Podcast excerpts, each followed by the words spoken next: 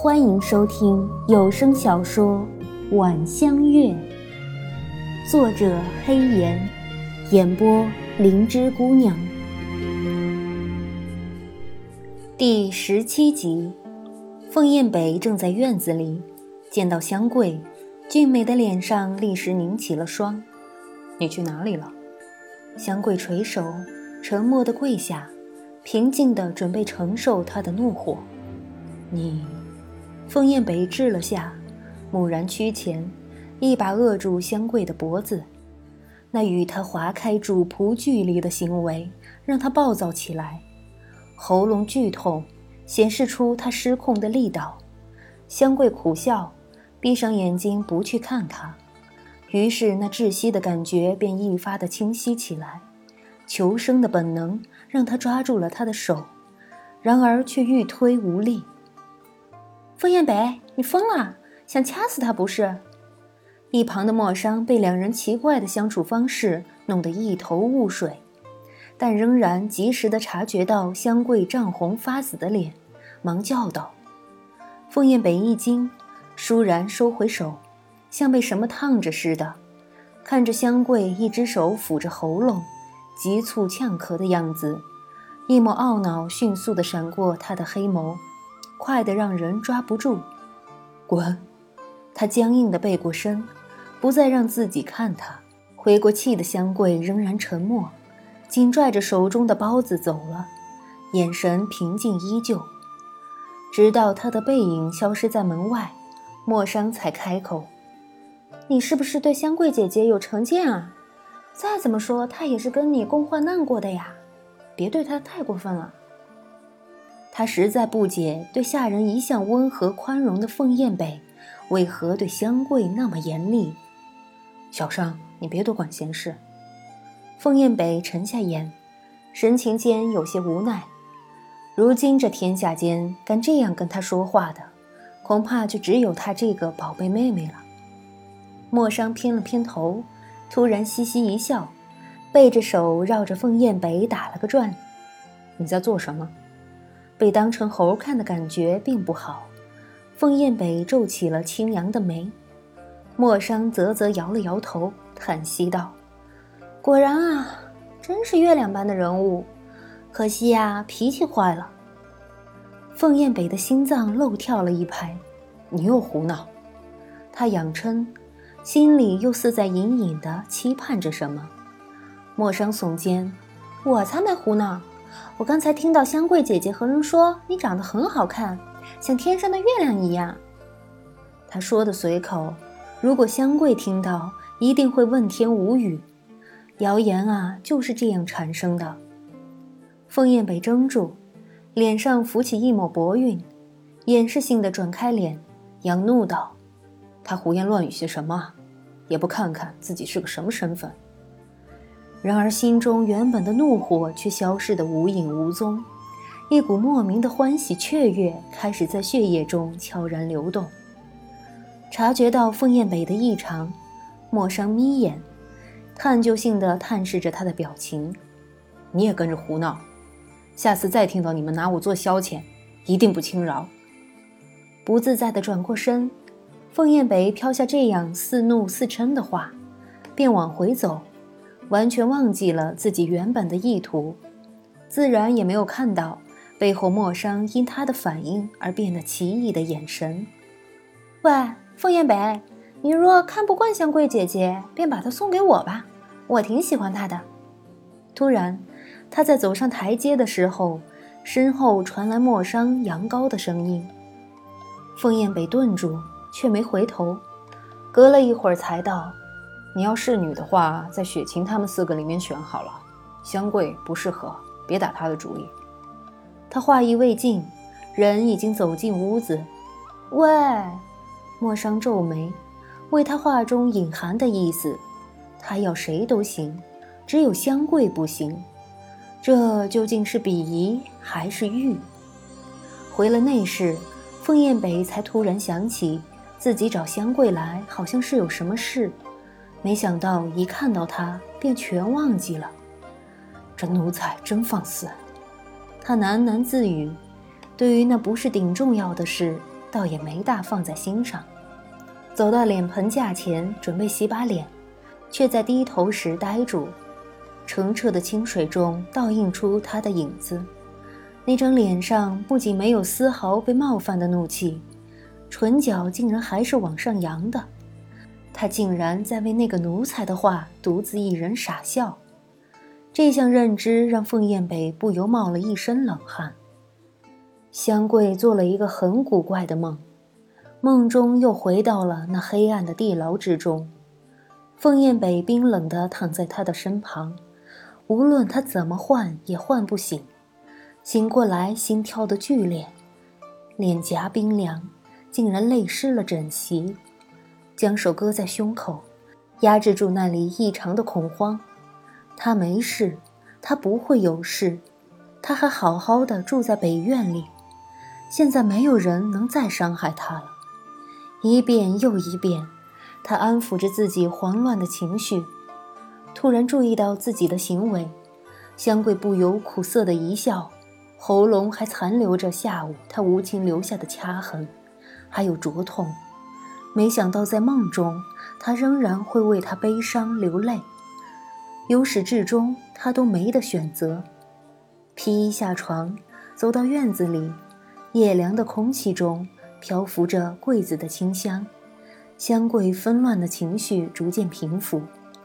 靠着廊柱坐在走廊的栏杆上，他仰望着当空近乎圆满的月亮。后天就是十五了，十五，这些年来他几乎忘记了这个日子。柳儿，你看爹给你煮了什么好吃的？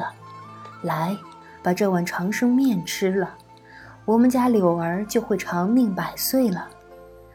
香桂仍然清楚地记得，那一碗面雪白而绵长，上面搁着一个金黄色的荷包蛋，散发出诱人的香味。他记不起在这之前有没有吃过比那更好吃的东西，那之后也没有再吃过吧。香桂微笑，他不在乎长命百岁。那碗长生面和鸡蛋，他分成了两份，与自己最亲的人分享。只是那时候他不太明白，为什么爹会一边吃一边侧过头偷偷抹泪。如果不吃那碗面，事情会不会不一样呢？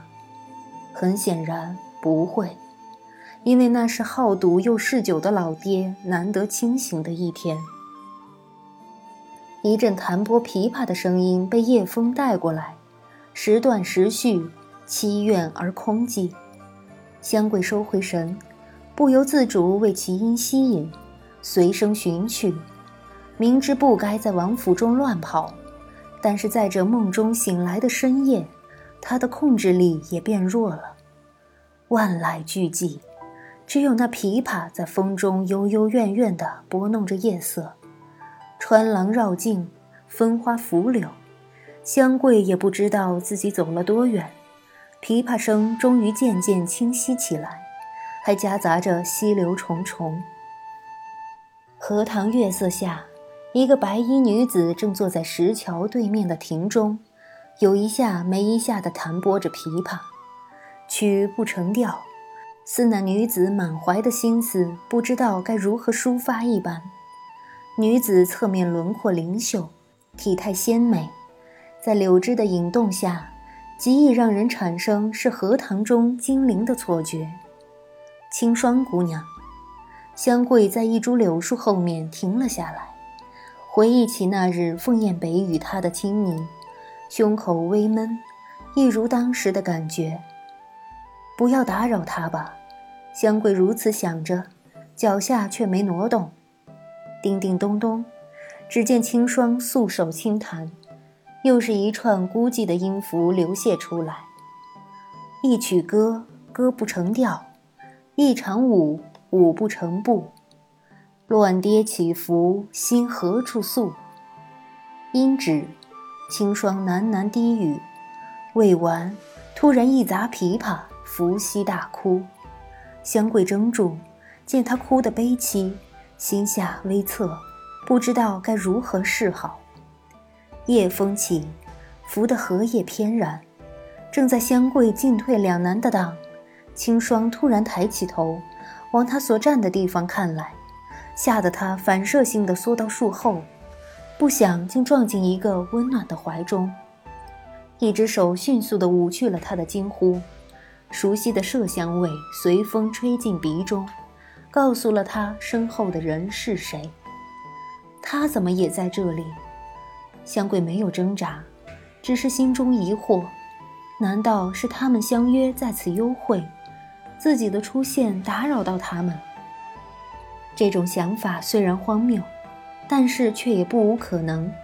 毕竟他们的行事方式。在他眼中，素来都是无法理解和琢磨的。为这猜测，香桂暗暗叫糟。若是那样的话，身后的人又不知道要发什么脾气了。不准出声。呼吸喷在颈后，身后之人伏在他耳边悄声命令。香桂点了点头，哪敢不从？直到清霜收回目光，继续伏羲哭泣。